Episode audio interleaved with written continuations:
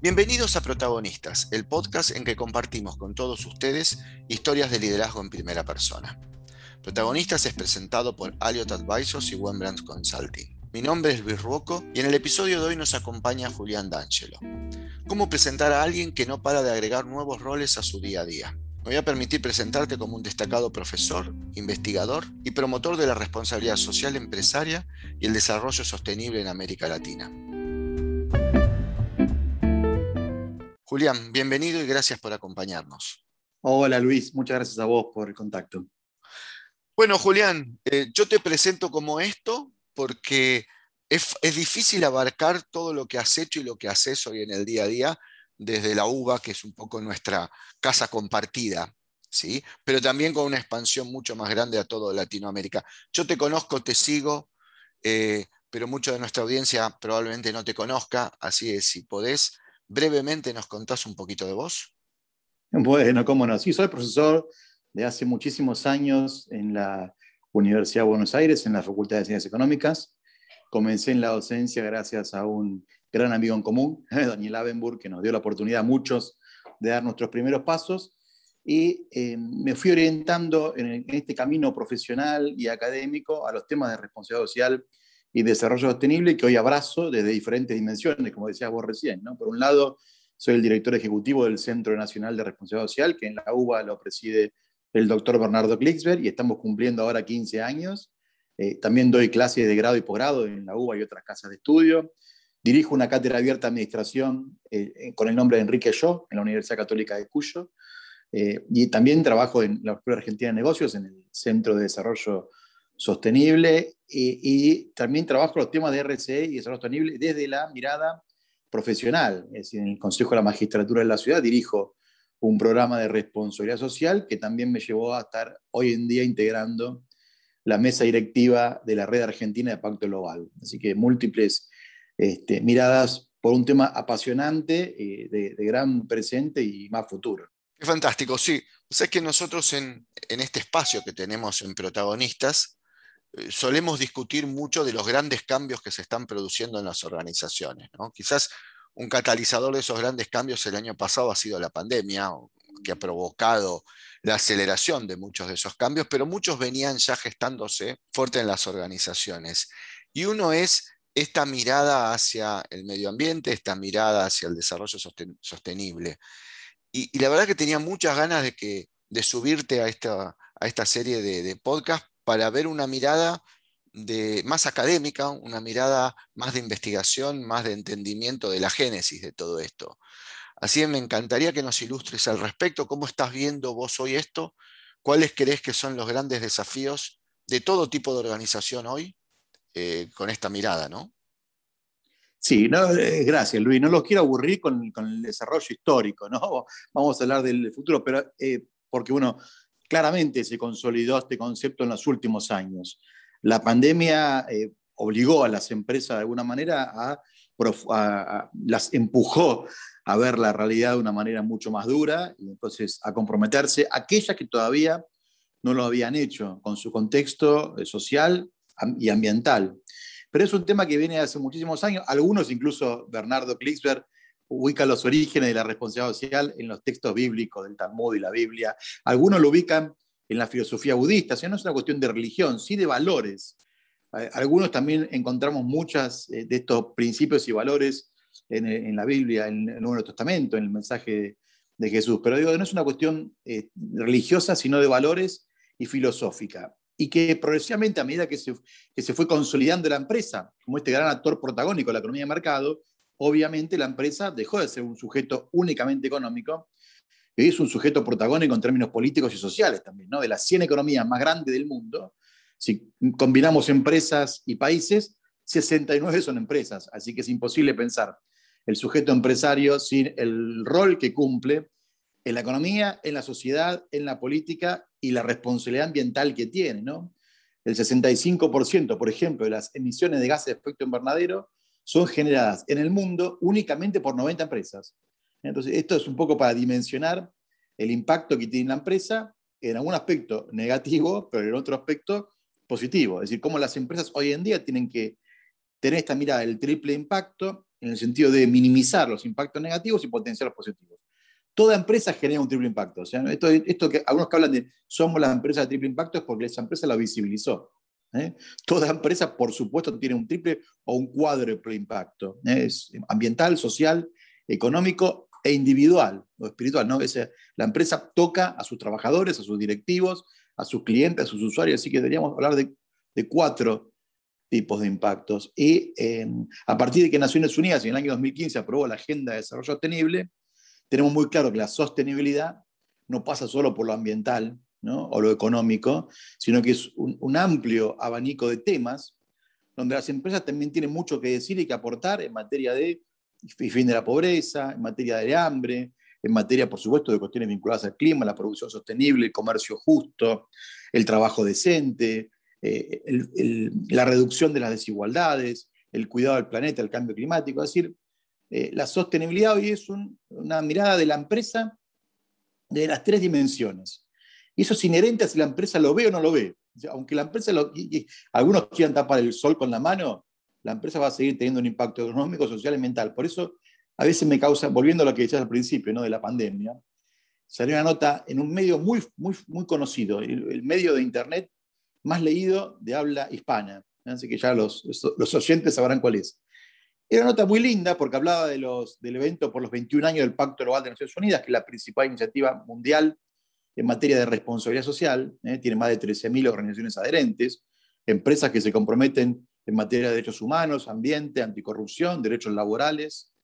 Eh, y decía, a pesar de la pandemia, las empresas siguen optando por la sostenibilidad. La nota era muy buena, pero yo invito a mis alumnos del, del, posgrado, en el posgrado lo entienden más, en el grado todavía les cuesta, entonces lo pongo al final, este análisis, ¿no? Invito a que lean detrás del título, ¿no? Le digo, ¿por qué a pesar de la pandemia, no?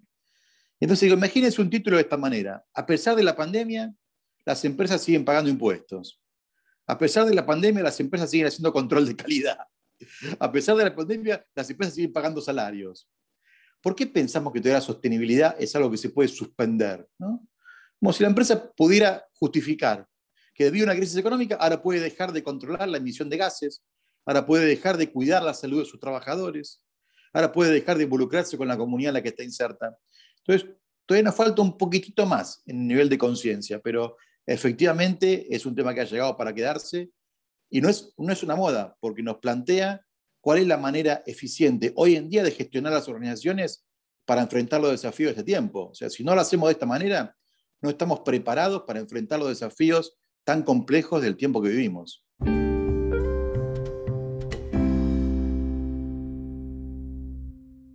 Sin querer defender a quien escribió esa nota, ¿no? pero cuando lo contabas me generó una, una inquietud. Digo, quizás, dice, a pesar de la pandemia, porque en la pandemia muchas compañías han sufrido en lo que es quizás su principal objetivo, que es generar recursos. Entonces, a veces pareciera que cuando uno tiene un foco importante en algo, descuida el resto. Entonces, quizás uno pensaría eso, ¿cómo, cómo hacer convivir este triple impacto o esta visión ambiental, porque dentro del triple impacto está lo económico también, a organizaciones que se sabe que en su génesis tuvieron un objetivo de, fin de lucro, ¿no? Y, cómo, cómo hacer para que se suban a esta necesidad que desde lo humano se interpreta perfectamente, pero cómo hacer para que estos valores no se antepongan a, a la génesis de la organización. Está buenísima la pregunta, Luis, porque sí, lo que trasciende en ese título es esto que decís vos. Pero justamente lo que tenemos que, eh, eh, por un lado, lo que siempre eh, hablamos, en muchos casos habla de evangelizar, ¿no? Aunque me encantó una frase que el otro día decía un, un español, tenemos que, cuando hablamos de RSE y de sostenibilidad, hay que evangelizar. Dice, pero sabemos cómo terminaron los apóstoles, ¿no? Que todos, terminaron martirizados. Entonces, quizá cambiemos los términos. bueno, da miedo. ¿qué, pasa? Eh, de ninguna manera alguien pretende en este sentido que la empresa deje de ser una empresa. Al revés, acá no estamos hablando de fundaciones, de no ONGs. Nada, por ejemplo, el sistema de empresas B, que es un modelo, son empresas certificadas, no acepta, por ejemplo, certificación de ONGs ni fundaciones. O sea, ellos promueven que tienen que ser empresas que se comprometan de otra manera. Entonces, acá no se habla de terminar con el fin de lucro de ninguna manera. Lo que decimos es que ese, fin de lucro justamente se logra a partir de comprender que la sostenibilidad económica se da si logras combinarla con la sostenibilidad ambiental y social. Es decir, si tu empresa se dedica a fabricar muebles y vos talás árboles sin ningún tipo de compromiso con el ambiente, bueno, tu empresa tiene fecha de vencimiento. Cuando tales el último árbol, baja la persiana. Si vos te dedicas a explotar trabajadores, como ocurre lamentablemente todavía hoy en día, en pleno siglo XXI, se calcula, por ejemplo, que hay 25 millones de trabajadores forzados en el mundo, de trabajadores esclavos, y, otros tantos trabajadores que tienen jornadas laborales de 100 horas por semana, por ejemplo, la industria textil en Bangladesh. Bueno, ¿cuánto puede durar eso? ¿Eh? En el año 2003, una serie de incendios y accidentes dejaron más de 2.500 muertos en Bangladesh y dio un golpe durísimo en la reputación de muchísimas empresas de primer nivel textiles. ¿eh? O los suicidios en China que afectaron a las tecnológicas, o los suicidios que afectaron a Telecom, que tuvo una, Telecom Francia, tuvo una condena. ¿eh? Hace un año, una condena por políticas empresariales que eh, empujaron indirectamente a muchos trabajadores a suicidarse, más de 23 suicidios en 10 meses. Entonces, la sostenibilidad económica va de la mano de la sostenibilidad ambiental y social. Si vos no, no atendés a esas tres miradas, eh, le estás poniendo fecha de vencimiento a tu empresa. La empresa que se dedica a maximizar el lucro en el corto plazo, esto es decir, bueno, estamos en crisis, hoy lo único que importa es ganar dinero, lo que está haciendo en realidad es repartir como ganancia parte de su capital, porque esa ganancia está construida a expensa de atentar contra la sostenibilidad económica del emprendimiento. Esto es, por eso digo, no es, es, complejo en términos teóricos, pero en la práctica las empresas se están dando cuenta que es así, ¿no? porque hoy los inversores miran el largo plazo, miran el mediano plazo. En el 2019, y ahí hubo un punto de quiebre muy importante también, las 181 empresas más poderosas del mundo, de Estados Unidos, la, mesa de negocios de Estados Unidos, así se llama este Business Rentable, la, la, la, agrupación, la Cámara, cambió su doctrina después de décadas y planteó que finalmente el objetivo de las empresas tenía que estar en todos sus grupos de interés, tenía que, tener tenía que ver con la mirada, a todo su grupo de interés y no solo al accionista. ¿eh? Entonces cambió su teoría del, stockholder, del accionista, por la teoría de los stakeholders, los grupos de interés. ¿eh? Y a su cadena de valor y puesta en la mirada del triple impacto. ¿eh? Este, fue el último bastión, digamos, del, modelo este, de los stockholders, o sea, de la única, lo, único que importa es maximizar la rentabilidad, ya cayó en el 2019. En consecuencia, este, esta mirada ha logrado un consenso generalizado a, nivel global. Bueno, Europa de hace muchísimos años. Lo único, que hizo hace dos años fue cambiar la terminología. Ahora en vez de hablar de, políticas de RC, habla de políticas de sostenibilidad, pero las políticas a nivel Europa de promoción de la sostenibilidad incluso tienen políticas de obligación de reporte este, de, de, triple impacto, ese reporte ambiental, social y económico para las empresas de más de 500 trabajadores y a partir del 2022 de más de 250 o sea, en Europa ya están hablando en otro, en otro idioma, ¿no? Lamentablemente estamos lejos de Europa y muchas veces claro. penamos por nuestra realidad latinoamericana, diría, para, expandirnos de lo argentino nada más. Y además porque muchos de los que nos escuchan no, no, no son argentinos. Digo, ¿cómo hacer en una región con una habitual mirada de corto plazo? Porque lamentablemente es el problema que, al que nos ha empujado la realidad económica, la realidad política de nuestra región, de estar pensando en procesos cortos, ¿no? Y, digo, y esto es, un, gran problema probablemente que tenemos a nivel social y político para incorporar en las organizaciones esta mirada de más largo plazo. ¿Por dónde empezar? ¿no? Digo, vos como promotor que sos de esto, que te conozco de hace tanto tiempo, ¿Dónde te parece que está el camino para empezar a subirse a esta, a esta ola que ya, obviamente, como nos contás, tiene mucho peso en Europa y en Estados Unidos? Está buenísima la pregunta, Luis, porque hay, muchos prejuicios y nosotros también lo tenemos como académicos. Y la verdad que la realidad no deja de sorprendernos. En Argentina y en América Latina, bueno, yo en los últimos, desde el año 2013, este, por diferentes cuestiones fortuitas, eh, me he expandido a varios países de América Latina y ya he viajado muchas veces a México y bueno, la virtualidad ha hecho mucho más fácil esto, así que ya estoy dando conferencias para México, Colombia, Ecuador, Venezuela, este, Perú también, muchísimas universidades peruanas muy interesadas con todos estos temas. Eh, y te digo, nosotros en el Senarsex, en la UBA, nos hemos orientado claramente por la pyme, ¿no? porque Ciudad de Buenos Aires, 99% de las empresas son pymes. El Producto Bruto en Argentina, el 60% es generado por pymes, más del 70% del empleo lo generan las pymes. Entonces, te podría hablar de muchísimos casos de buenas prácticas de empresas latinoamericanas grandes, ¿eh? algunas muy reconocidas. Es más, hace unos días tuvimos una conferencia este, de, un director de la división papel, de la empresa papelera más grande de América Latina, que hace 12 años decidió dejar de talar árboles. Hoy hacen papel 100% reciclado. e, importan, incluso como no les alcanza el papel de México, tienen plantas en México, Estados Unidos y Colombia, importan papel de Estados Unidos. ¿Y sabéis quiénes les compiten? Los chinos. Los chinos están en todos los negocios. Los chinos están comprando papel también a Estados Unidos y está subiendo el costo de, la mano, de, la materia prima de papel. Bueno, te puedo hablar de un montón de casos de grandes empresas, pero las pymes, nosotros desde hace muchos años, a través de un convenio con un banco público de primer nivel, eh, estamos dando unas capacitaciones en la UBA a empresarios pymes. La verdad que la pyme, este, la, pandemia fue el último masazo que recibió, ¿no? Vienen de 3, 4 años de crisis económica, cepo, devaluación. Eh, la verdad que, como decís vos, están más preocupados por ver el número de la cuenta corriente, que, que poder pensar cómo, cómo se expanden. Y así pensamos nosotros. Y, entonces dijimos, bueno, 2019, ¿no? Eh, fue el último año, fue presencial. Dijimos, no, y la verdad que la PyME, damos un programa de responsabilidad social, sustentabilidad, tienen que ser seis horas, eran cuatro horas por día, muy exigente, no se va a notar nadie. Récord de inscriptos, más de 150 inscriptos para un curso que tenía cupo de 25. No podíamos, por términos, por cuestiones administrativas y presupuestarias, ampliar y hacer varios cursos. Entonces nos ofrecimos, le dijimos, no, miren, vamos, no vamos a dejar tanta gente afuera, ampliémoslo a 40. ¿no?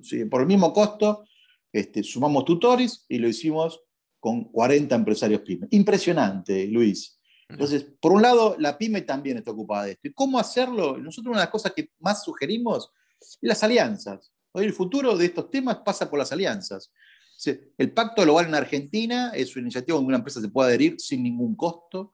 Ahí se encuentra con 800 empresas argentinas que están trabajando en estos temas y que lo vienen trabajando hace mucho tiempo, cámaras empresarias que están trabajando estos temas, ADIMRA, este, eh, la, Asociación de Industrias Metalúrgicas de Argentina, tiene una política de responsabilidad social impresionante, FECOBA, muchísimas cámaras donde uno puede articular y empezar a conocer e inspirarse en lo que hacen otros. ¿no? Este, la idea del, compartir pasa por contagiar a otros y por aprender de las mejores prácticas. Entonces, eso es algo que realmente la empresa puede hacer y eso lo ayuda a ir también gestionando la empresa, por supuesto, que la mirada del corto plazo. Esto no vamos a cambiar la economía del país, pero también tener un aliado, un socio para poder comprender esa mirada de mediano y largo plazo que le va a permitir este, también eh, proyectar otro futuro. ¿no?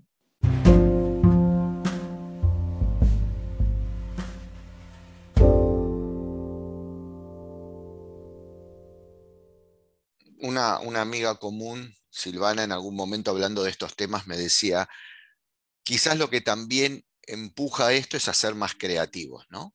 A salir de, la, de las prácticas habituales y que sea rentable también y ser sostenible, ¿no? Y entonces también quizás con una cuota de creatividad que a los argentinos nunca nos falta, poder pensar las mismas cosas haciéndolas más sostenibles, ¿no?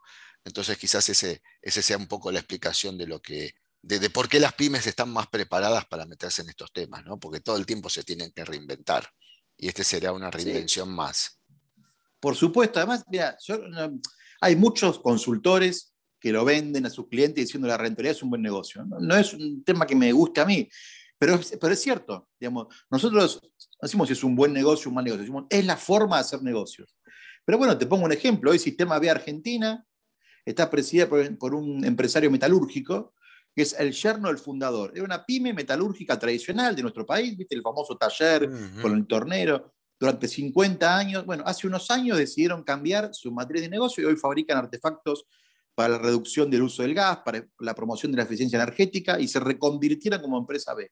Esto implica que tienen un fin de lucro asociado a un fin ambiental, que es la promoción de la eficiencia energética. Y es una pyme tradicional. Hay algunas que nacen, muchos microemprendimientos, soy de la onda de la, comida natural, lo orgánico, este, lo, agroecológico, a nosotros nos encantan. Otras son la típica pyme que se reconvierte, y está muy bien también. ¿eh? Así que sí, hay, opciones para todos los gustos. Te voy a sacar un poco de foco. Me, encanta que hablemos de esto, pero también quería hablar con vos de otra cosa. ¿no? Eh, este ciclo nuestro se llama Historias de Liderazgo en Primera Persona. Y yo te he oído hablar muchas veces no de líderes, sino de tus maestros o tus mentores, que también es otra forma de pensar en un liderazgo, en otra cosa, ¿no? En este caso, en esto que abrazas con tanto cariño como es eh, el mundo sostenible, ¿no? Las prácticas sostenibles. ¿Qué hace de un líder mentor que logre que la gente lo siga, ¿no? ¿Qué hace que un maestro logre generar en otros los comportamientos que busca, que es un poco, digo, para salirme del líder en la empresa, ¿no? Sí, sí. Me gustaría que, nos contaras un poco porque ya nombraste a uno de tus maestros, del que siempre te oigo hablar, que es de Bernardo, pero también, bueno, tuviste otros, hace poco recordabas a La Roca, y, nada, me, gustaría que nos hablaras un poco de esas personas que te marcaron y cómo eh, han logrado que vos actúes en consecuencia con todos estos temas. Mira, lo, primero que yo siempre les cuento, yo tengo el placer de dar clases, alumno del segundo año este, y del final de la carrera en, tres universidades. Pero me encantan los del primer año porque me siento que tengo la posibilidad de poder compartirles mi experiencia y que puedan aprovechar la carrera universitaria. Y a aquellos que están terminando, también les puedo dar alguna sugerencia respecto a los posgrados. Así que siempre hay algo este, que puedo comentar para que aprendan de las cosas que uno hizo bien y que traten de evitar las cosas que uno hizo mal. A mí lo, primero que, quiero destacar con esto, que, no tiene, que en la universidad muchas veces se cuestiona, y esto viene tanto por izquierda como por derecha, ¿no? Se cuestiona el tema del pensamiento único, que todavía que es una máquina de forma. No, al revés. Lo que, a mí, lo que más me encanta de la Universidad de Buenos Aires es el pluralismo. A mí me marcaron docentes que pueden estar hoy en día en mis antípodas ideológicas tanto sea por derecha, por izquierda, forma de pensar diferentes, pero que justamente me abrieron la cabeza, que no tenían un prejuicio, que no tenían un sesgo, ¿eh? y que te mostraban la realidad de todas las dimensiones posibles. Entonces, por ejemplo, yo a Bernardo lo conocí no por haberlo escuchado en una conferencia o en, una, en, un video, porque en nuestra época, eh, Luis, todavía internet cuando estudiaba. Yo siempre le digo, yo, mi primer computadora me la compré después de recibido, o sea que no había Google, no había teníamos que ir a las bibliotecas, alquilar libros, cosas que los pibes no se lo, no se lo imaginan. Y estoy hablando de hace 20 y pico de años, ¿no? De la década de 40, ¿no? Yo me terminé, me recibí en el 97 en la carrera de grado. Eh, lo, lo, estudié por leerlo en un libro, ¿eh? por leerlo en un libro, y a partir de ahí después tuve la oportunidad así de, con mi vida profesional y laboral, conocerlo y contactarnos y, uno que, que, me invitara a partir de trabajar en algunos proyectos conjuntos a ser parte de su, de su centro de estudios. Lo mismo con Héctor Laroca, yo lo conocí como titular de cátedra, no como docente, ¿eh? pero un tipo brillante de, otra época, eh, querido por todos. ¿Por qué? Porque hablaba del mundo tal cual como era y te mostraba todos los escenarios posibles, ¿no? los pros, los contras. Entonces, la, primera cosa de los grandes maestros que yo elegí en la UBA eh, es que eso, esa mirada amplia, diversa, de conocer el mundo tal como es, y que bueno, eh, que ninguna empresa es perfecta, yendo ahora a, nuestro área, ¿no? Ninguna empresa es perfecta como ninguna persona es perfecta, y siempre tenemos la oportunidad de mejorar. Por eso cuando doy ejemplos, buenas prácticas, y algunos me dicen, no, pero tal empresa es tal cosa, y sí, sí, ¿no? Este, eh, la, Biblia dice que el que puede arrojar, el que esté libre de pecado, que arroja la primera piedra, a las empresas les pasa lo mismo, pero siempre una oportunidad de mejorar. Entonces, mis grandes maestros, por un lado, me inspiraron a partir de empujarme a romper mis propios límites de pensamiento, ¿no? de ir más allá. Este, uno viene con sus sesgos que tiene con la cultura, con la, sociedad, con la familia en la que está, y entonces esos grandes maestros son los que a mí me, mostraron un mundo que eh, quizás no lo, no lo, estaba viendo o me negaba a verlo. Eh, y, que aparte le dan oportunidades a los jóvenes. Eso es, eso es fundamental. Por eso, por ejemplo, bueno, lo mencioné al principio de la, de la entrevista a Daniel. Eh, un gran formador de, ayudantes, eh, un gran formador, eh, que quizás no, tiene, no es un gran escritor de libros, no es un autor prestigioso, digamos, en, lo, este, en, la producción bibliográfica, aunque sí es investigador y trabaja en todos estos temas, pero otros grandes señores de la academia que lamentablemente cuando se retiraron no dejaron, no dejaron discípulos. Entonces, a veces yo prefiero a los formadores de discípulos y no tanto el, aplauso este, y, la felicitación al, al, profesor emérito, ¿no? que muchas veces busca al ayudante para que le borre el pizarrón. Entonces, afortunadamente en la facultad me encontré con muchos profesores que desde eh, la brillantez intelectual tenían una humildad de comprender que la misión de ese maestro, así como la misión del líder se perfecciona en la formación de sus seguidores, en la promoción de sus seguidores, que la, función de un maestro es también la formación de los que lo van a suceder, ¿no? en, el, campo del conocimiento. Y, aporto, comparto 100% con vos el caso de quien nos, es nuestro común eh, profesor, que es el caso de Daniel. Daniel además es un tipo que da espacio y defiende mucho a su equipo, ¿no? Y eso también tiene un valor muy importante para los que somos parte de su equipo.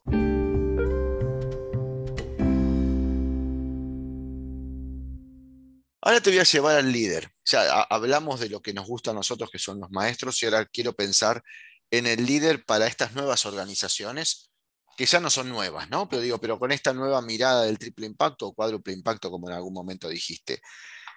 ¿Cómo imaginas que debe ser el líder en el futuro o que ya lo estás viendo? Porque nos contabas de muchos empresarios pyme que están abrazando estas ideas. ¿Qué características tiene este nuevo líder?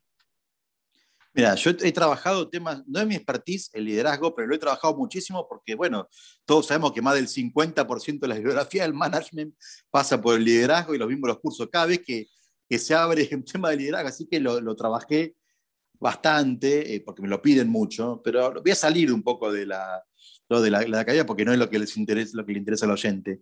Este, muchos hablan de la empatía, ¿no? y, la pandemia trajo eso.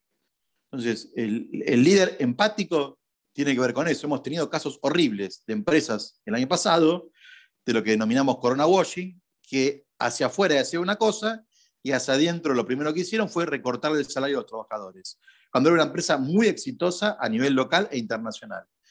Eh, entonces, lo primero es la empatía, la empatía en todo momento, con sus trabajadores, con primero la mirada hacia adentro, ¿no? la formación de equipos.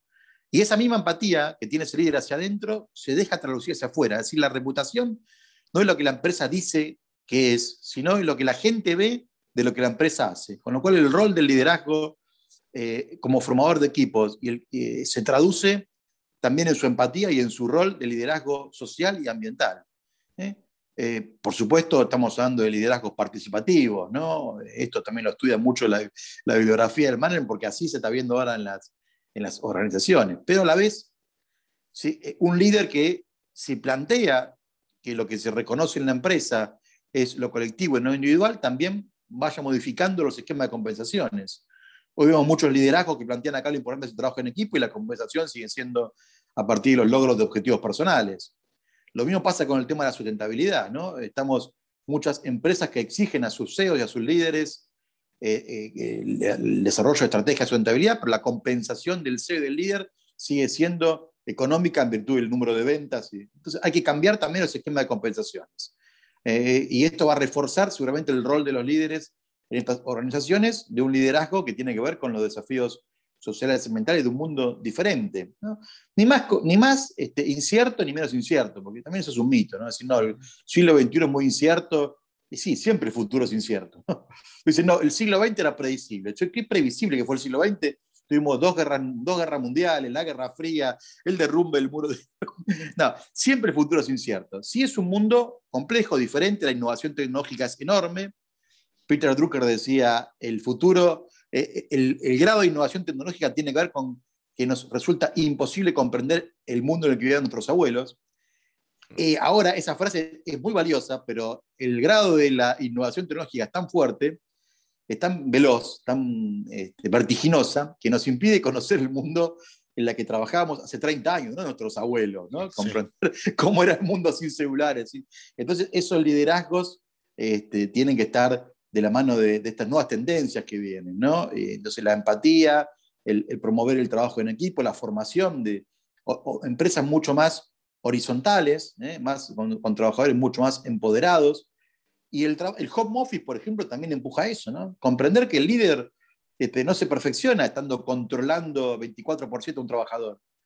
Entonces, que también, un que también un buen líder puede lograr que sus trabajadores cumplan objetivos colectivos sin tener la mirada en la nuca del líder. Esto también es importante en estos tiempos. Te voy a permitir, o me voy a permitir, meter una, una opinión mía, pero me gustaría discutirla con vos.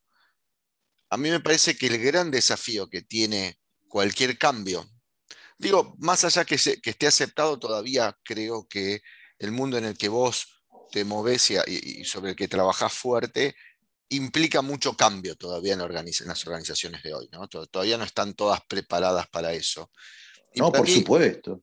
Y para mí el principal obstáculo para todos esos cambios es la cultura organizacional como lo es la cultura en el país para provocar cambios también. Cuando uno sigue viendo que alguien baja su ventanilla y tira un papel a la calle, y está en la cultura, más allá del premio y el castigo, ¿no? Porque después siempre aparece que, bueno, porque no hay una policía que lo castigue, ¿no? No, a mí me parece que el líder no es el que va a tener que castigar, sino que tiene que lograr generar en las organizaciones ese cambio cultural. ¿Qué te parece a vos? ¿Cuál es tu opinión respecto de la necesidad de esta transformación cultural y cómo llevarlo adelante. Eh, totalmente de acuerdo, Luis. Así que en este sentido quiero, no quiero este, evitar el debate, porque vos planteaste una, justamente una consigna para. Pero, la verdad que lamentablemente coincido. Primero, eh, por supuesto, la, gran mayoría de las empresas hoy en día todavía no han terminado de dar el salto. Si no, no, si no, no sería importante que estemos nosotros diciéndolo. Eh, el día que todas las empresas sean sostenibles, los académicos nos ocuparemos de, cuál es el desafío siguiente. Lamentablemente hoy en día tenemos que seguir batiendo el parche, como se dice, ¿no? sobre estos temas, porque la gran mayoría de las empresas están en una etapa previa, de preconciencia, por decir de alguna manera, o una etapa de responsabilidad social filantrópica, ¿no? Todavía están haciendo sus primeros pasos en materia de compromiso social o ambiental con el afuera, pero todavía falta mucho en reformular su estrategia corporativa, su propósito, su misión a la luz de este cambio cultural que efectivamente necesitamos. Por eso vos mencionaste a, Héctor, ¿no? Héctor Laroca, nuestro, que fue uno de los fundadores del Centro de Estudios y director del, del Sex, hasta fallecimiento en septiembre del año pasado. Cuando empezó la pandemia, con Héctor discutíamos, y esto fue buenísimo porque me, permitió, de este, intercambio, me permitió presentar un paper el, año pasado que fue publicado en una revista académica internacional eh, sobre el propósito empresario. Decíamos, bueno, esta, esta pandemia ha interpelado a las empresas. Em, tanto la, cultura empresaria, esto, ¿no? Del home office, de la presencialidad, de Jacques Attali, que es un economista francés muy reconocido que presidió un banco de desarrollo en Europa, hablaba de empresas zombies. Son empresas que todavía no saben que dejaron de existir. ¿no? Es, como una, es un muerto vivo. Intenta sobrevivir a un mundo que ya no es, no es el mismo. Eh, empresas vinculadas, él hablaba particularmente de la aviación, del turismo, y, todavía una industria que no se sabe finalmente cómo va a terminar de reconvertirse. ¿no? Los viajes de negocios, a partir del Zoom y todo esto, los viajes de negocios van a seguir existiendo. Bueno, eh, entonces decíamos, bueno, eh, yo creo que por un lado la empresa le impugna la visión, porque tenía un plan, tenía una estrategia de mediano y corto plazo, y la pandemia la cambia. Yo le decía a Héctor, también la misión, muchas empresas van a tener que reformular su propósito de lucro. Si hablamos de rubros donde eh, el tema del turismo, hotelería, etcétera, espectáculos, deportes, que son los que más le está cortando salir, ¿no? El streaming, cómo ha reconvertido el modelo de negocio de la cultura y, del entretenimiento, cómo todavía la televisión no termina de asumir el golpe de las redes sociales y el, YouTube, todo esto, ¿no? Entonces, eh, sin lugar a dudas, la cultura tiene que ver con, todo este cambio, de, asimilar el cambio, de reformular la misión a partir de la mirada del propósito corporativo, es decir, que hay algo. Y eso, eh, ¿por qué? Porque lo que queda son los valores. Cuando se te mueve el mundo y de repente, este, bueno, ¿te acordás? Marzo, abril del año pasado, ¿no? Eh, ahí la gente no sabía qué iba a pasar y la incertidumbre, las empresas y los cambios en el consumo cuando de repente te encontrás que lo que falta en el supermercado es papel higiénico, ¿viste? ¿Qué sé yo? cosas extrañas y te encontrás haciendo maratones para conseguir alcohol o lavandina. Eh, lo que queda son los valores. ¿no? Por ahí, y si la empresa no tiene consolidado y no tiene sólidos esos valores, eh, es difícil que pueda enfrentar este desafío. Entonces, la misión, la visión, el propósito puede cambiar. Lo que no cambia son los valores. Y en ese punto el tema cultural es central, porque los valores son los que apalancan esa cultura. Entonces, construir esa cultura de una empresa inserta en el, siglo XXI tiene que ver con una mirada una cultura que, comprenda el, rol social y ambiental de este sujeto económico.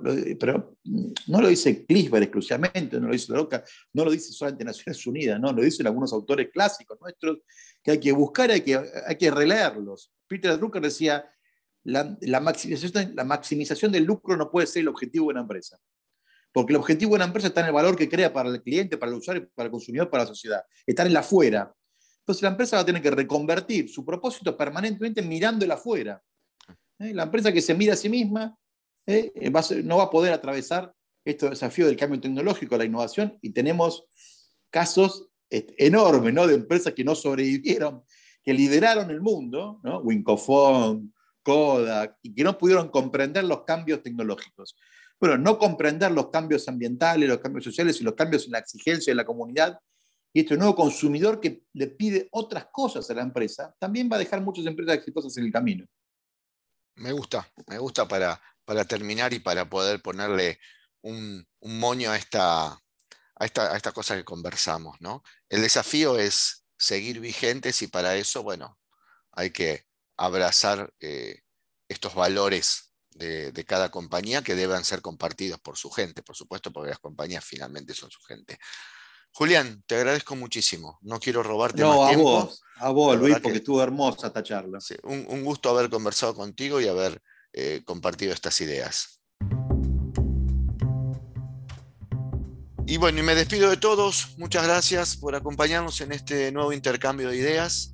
Los invitamos a que nos sigan en nuestro sitio web www.protagonistas.live o se suscriban al podcast en Apple Podcast o Spotify.